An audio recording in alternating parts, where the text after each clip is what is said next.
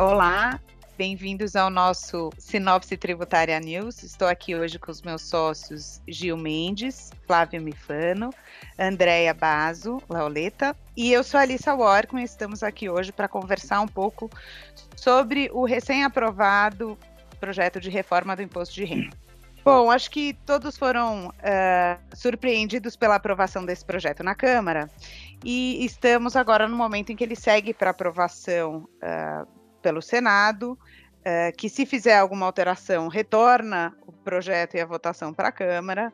É claro que é um cenário de muitas incertezas e cenário esse que as empresas têm que estar preparadas para lidar. Então a gente não tem uma clareza ainda se esse projeto vai efetivamente ser aprovado pelo Congresso. Uh, e a gente viu uma série de mudanças recentemente uh, nos temas desse projeto. Então, acho que a ideia é a gente passar hoje pelas principais alterações e pelo que foi efetivamente aprovado. E para isso eu queria convidar um, o Gil para contar para a gente um pouco quais foram essas uh, exclusões dos projetos originais e o que, que foi mantido no final comparado à espinha dorsal é, do, do, projeto que foi enviado pelo governo ao Congresso, ela foi mantida.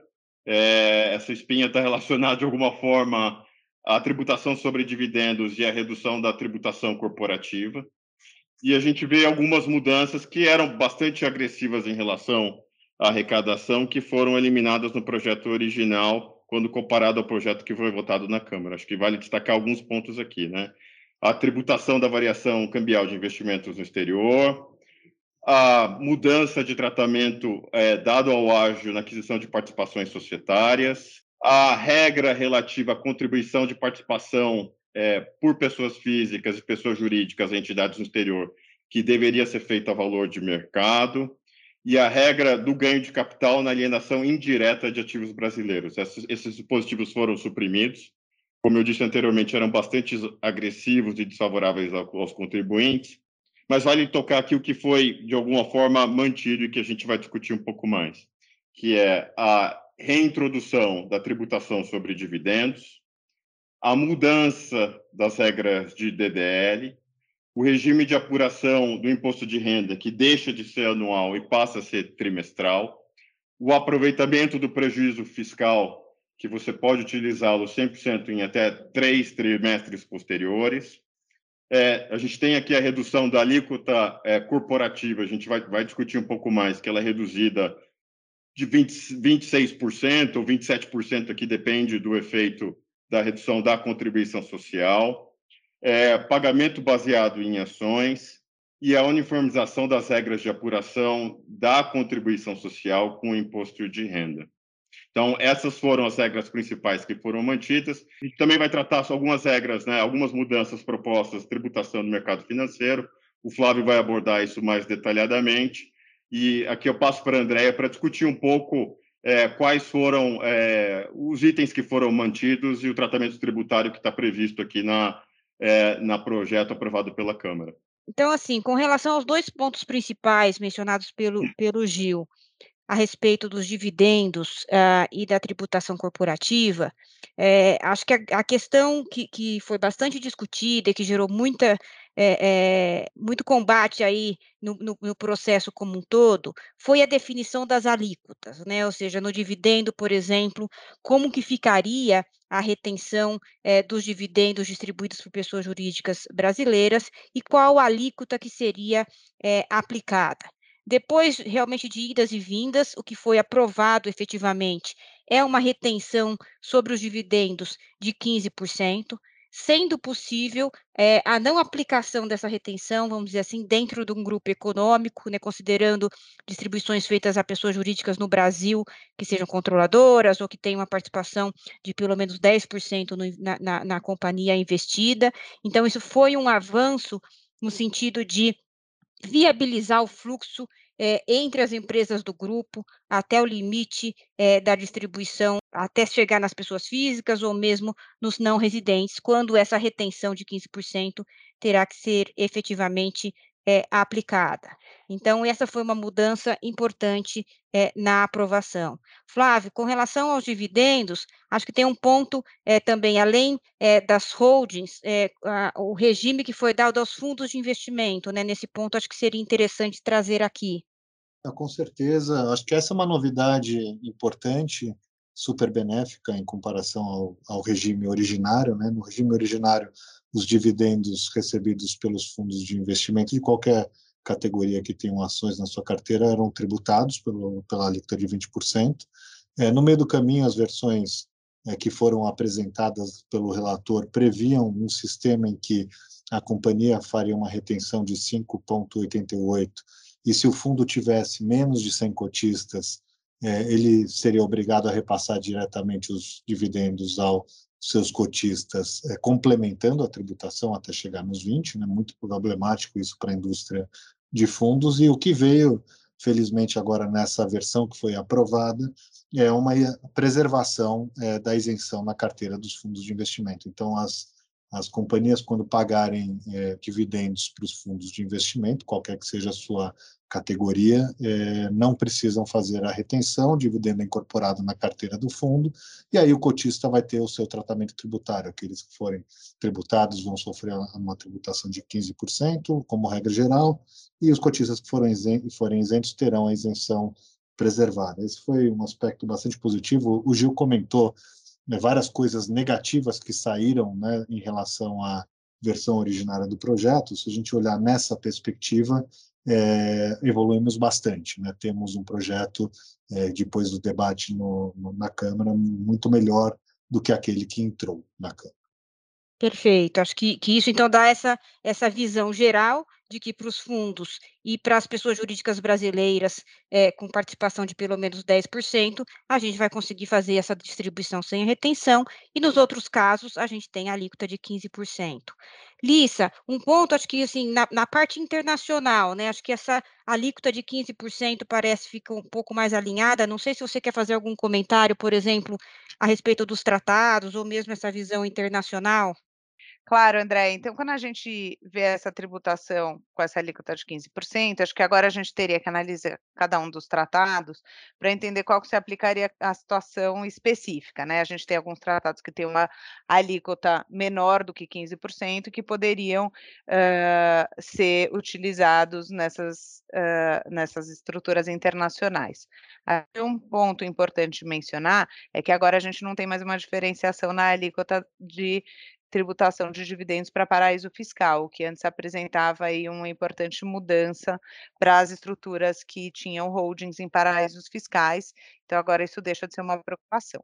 Eu, eu acho que esse ponto da uniformização da alíquota, você comentou, é, André, é super importante. Né? Se for pensar em termos de sistema, fazia pouco sentido tributar 20% o dividendo quando é, o, a negociação de ações em bolsa é tributada a uma alíquota de 15%. Né? Então, o sujeito, é, se alienar uma ação que está lá com um dividendo é, a pagar, ele, ele paga 15% no ganho líquido dele, enquanto que se ele segurar a ação é, e receber o dividendo, ele teria uma tributação de 20%. Então, é, o, tipo, o tipo de distorção que cria no sistema que, que vai deixando a coisa esquisita. Né? A mesma coisa na comparação com renda fixa, né, os investimentos mais de longo prazo, que tem lá uma alíquota tendente a 15%, eles ficam é, beneficiados em relação ao, ao investimento em renda variável, né, que, que tem todo, todo o risco aí do, do, do investidor. É, não faz muito sentido mesmo você penalizar um investidor de renda variável é, com uma alíquota é, mais gravosa. Acho que ficou melhor a alíquota de 15% é, mais harmônica no nosso sistema nesse sentido. Perfeito. Acho que então, é, com, com base nos comentários, a gente chega à conclusão de que, com, com, relação a esse ponto, acho que realmente houve uma evolução com relação ao projeto aprovado. Resta saber agora como isso vai se movimentar é, é, junto, junto ao Senado. Né? É, e aí, conectado também com, com, os dividendos, a gente tem a, a redução é, é, da tributação corporativa, né? sempre foi esse o pleito de que caso houvesse o aumento da tributação dos a instituição do, do, da tributação dos dividendos é, teria uma redução corporativa da tributação do imposto de renda e da contribuição social.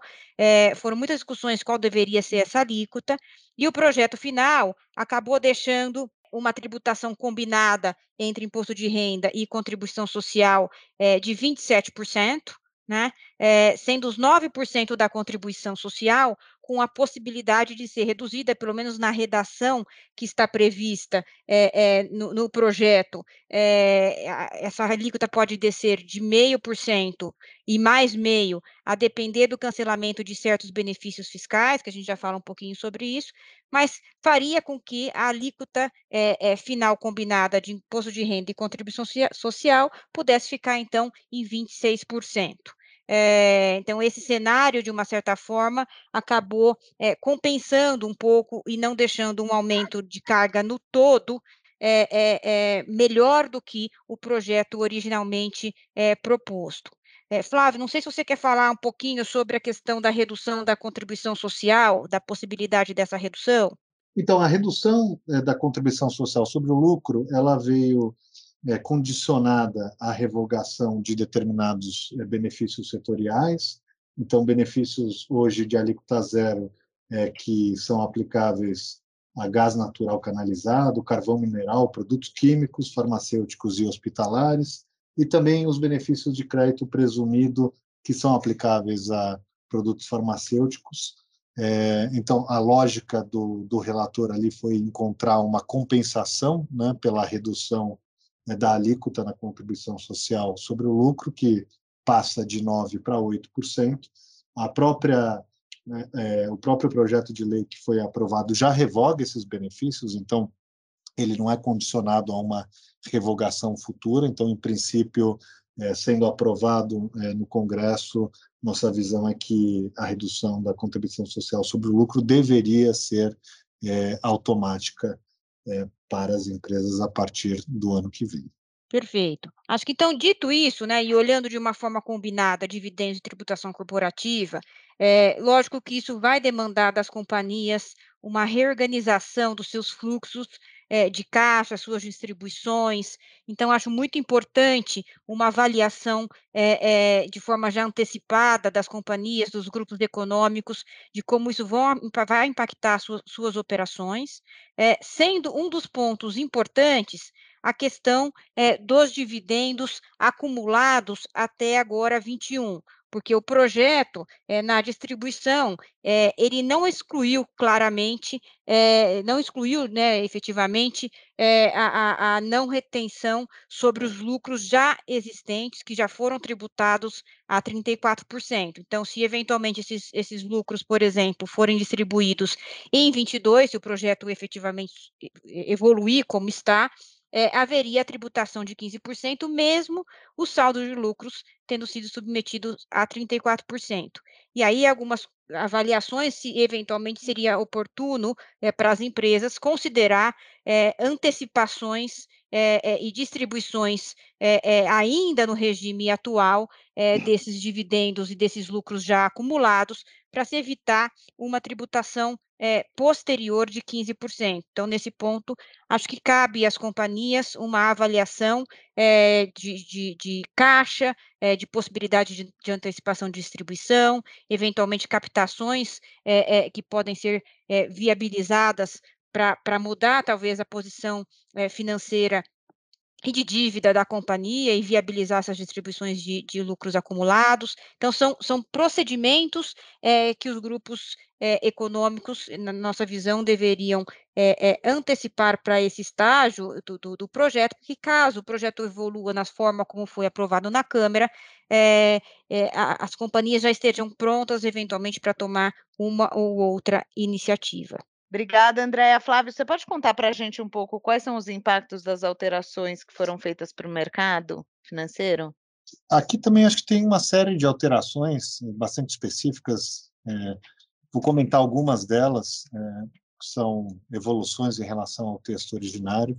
A primeira a gente já falou, né, a isenção na carteira dos fundos dos dividendos. No texto originário também tinha uma dúvida se as demais aplicações financeiras seriam tributadas ou não na carteira dos fundos. Isso foi sanado na versão que foi aprovado na Câmara.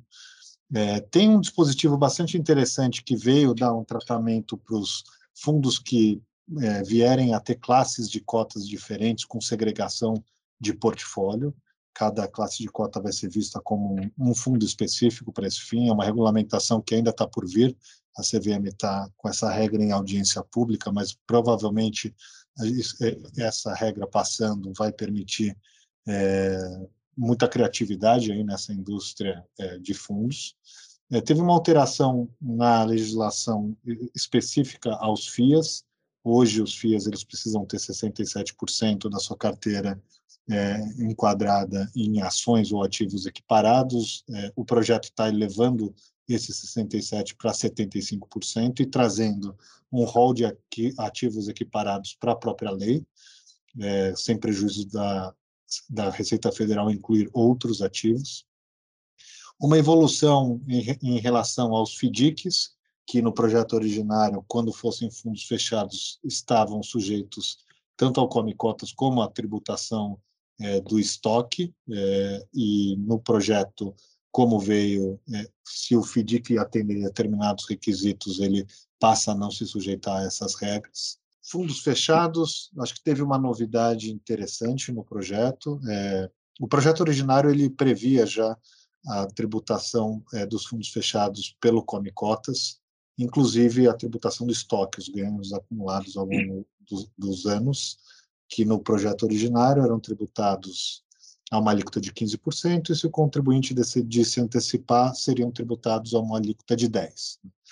É, no, no, projeto da forma como foi aprovado, é, o fundo fechado continua sujeito ao come cotas, de 15% ou de 20%, dependendo da sua carteira, é, e a tributação do estoque ela pode ser antecipada é, pelo contribuinte a uma alíquota de 6%. Então, um benefício muito relevante em relação é, à tributação atual, né? esse ganho que está lá diferido na carteira dos fundos, ele seria tributado no mais das vezes a 15%, e há aqui uma oportunidade de tributar 6% é, no começo do ano que vem, se a regra passar do jeito que está. Né? Com certeza, a contrapartida dessa, desse benefício que está sendo dado é evitar o grande contencioso que se instauraria sobre a tributação do estoque nos fundos fechados. A constitucionalidade dessa regra é, pode ser questionada por alguns e quando é, o legislador propõe é, esse benefício, ele tira o incentivo da briga no judiciário. Um, um outro tema, também no campo dos fundos fechados, é, diz respeito à regra dos FIPs. O projeto, da forma como estava originalmente e da forma como passou, continua fazendo a diferenciação entre FIP não entidade de investimento e FIP entidade de investimento o FIP não entidade de investimento sendo tributado como uma pessoa jurídica, é, com todas as regras da pessoa jurídica e algumas incertezas em relação a como aplicá-las, e o FIP não entidade de investimento fica é, praticamente na regra atual com alguns aprimoramentos. Né? É, um, um, um, aprimoramento é, diz respeito às regras de composição de carteira. Hoje, é, nós temos uma, um dispositivo na lei que exige que o FIP tenha pelo menos 67% da sua carteira alocada em ações, debêntures conversíveis e bônus de subscrição. O projeto de lei ele revoga esse dispositivo específico. Uma segunda revogação específica para os não residentes que são isentos é, nos investimentos por meio de FIPs diz respeito ao teste de 40%, são um dos requisitos para o não residente ser isento é, deter menos de 40% das cotas do FIP em conjunto com partes ligadas. É, essa regra está sendo revogada a partir do ano que vem, desde que o FIP se caracterize como uma entidade de investimento, essa regra não precisa mais ser cumprida. É, e um terceiro requisito que está sendo revogado é a, a limitação é, de aplicação da carteira em títulos de dívida a 5% do patrimônio líquido. Esse é um requisito que hoje consta na lei como, como condição para a isenção do não residente, ele tem que ser cumprido a qualquer tempo do fundo, é, não pode ser descumprido a nenhum momento. E essa regra está sendo revogada, basta seguir a regra da CVM a partir do ano que vem. É, acho que um ponto também nesse contexto todo é, é, de mudanças que o Flávio colocou, é, acho que, que seria uma avaliação também é, dos detentores desses fundos, dependendo, lógico, do nível de cotistas e, e, e estruturas de cada um dos fundos, é, são processos de reorganizações e transformações. Né? É, na legislação atual, ainda é possível, em várias situações, fazer transformação e reorganização de fundos é, sem necessariamente gerar tributação nesses movimentos, coisa que não será mais possível é, é, caso o, o, projeto de lei é, evolua. Então, também, nesse contexto de momento de mudança, vale uma reflexão se há reorganizações e ajustes em estruturas de fundo que possam ser feitas para mitigar os impactos de algumas dessas, dessas mudanças. É, com certeza, André. Acho que tem muitos fundos hoje que fechados que têm carteiras completamente líquidas, né? fundos fechados que consolidam investimentos em outros fundos é, ilíquidos e que são totalmente incompatíveis com esse regime é, de come cotas que é, se instituiria a partir do ano que vem. E existe mesmo essa necessidade de se avaliar essas estruturas e, é, como a Liza colocou no começo, né, existe uma incerteza grande sobre a aprovação ou não do projeto e e há a possibilidade desse projeto, se vier a ser aprovado, ser aprovado mais para o final do ano. Então, os contribuintes têm que se preparar é, para entender quais são os efeitos dessas regras nas suas estruturas específicas, mapear o que pode ser feito e, eventualmente, esperar até onde der para esperar para começar a fazer a reorganização, é, porque a partir do ano que vem essa reorganização pode não ser mais possível. Vamos lá, acho que um dos pontos importantes também é, para a gente tratar aqui hoje é um pouco sobre as novas regras referentes à redução de capital. Gil, você pode falar um pouco para a gente? Sim, Isa, acho que é interessante porque hoje, é, nas regras atuais, é, é, possível você fazer uma devolução é, de uma participação societária com bens e direitos a valor, pelo valor contábil desse, desse bem ou direito, sem o reconhecimento de ganho de capital tanto para a empresa que está devolvendo, quanto para a pessoa, seja ela física ou jurídica, que está recebendo o bem. Você tem alguns, alguns questionamentos em relação a, alguns tipos de ativos. Né?